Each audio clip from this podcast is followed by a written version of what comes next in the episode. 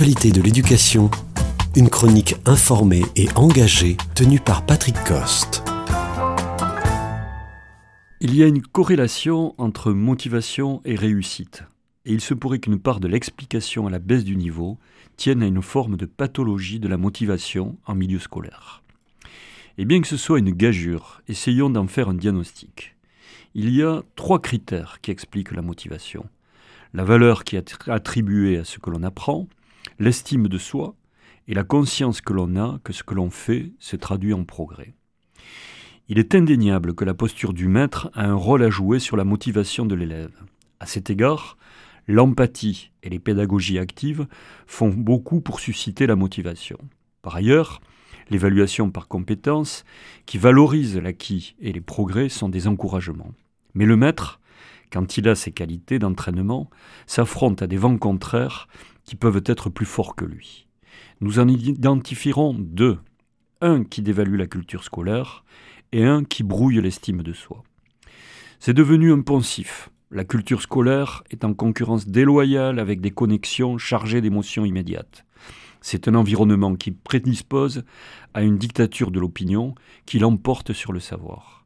L'excitation procurée par le jeu vidéo ainsi que la place que prend la subjectivité par le réseau social sont des motivations d'un autre ordre, qui débordent sur la classe. Que l'on pense au simple rapport au temps, celui de l'immédiateté que procurent les médias et le temps du détour et des efforts que requiert l'accès à la culture. Comment peut-on passer d'une motivation du court terme à une motivation dans la durée?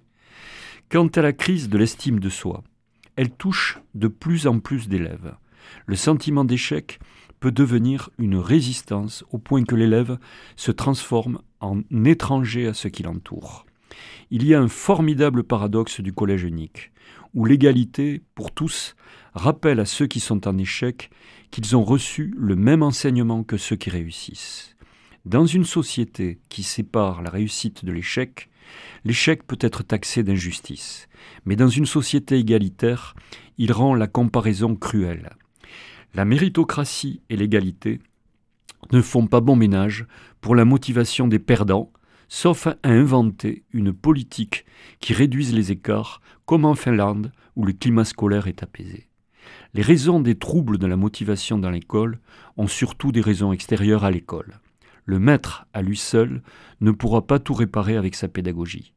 La motivation est le fruit d'un agencement à cheval entre l'école et la société. Cela devrait calmer les ardeurs du réformisme qui court de méthode en méthode derrière une motivation perdue.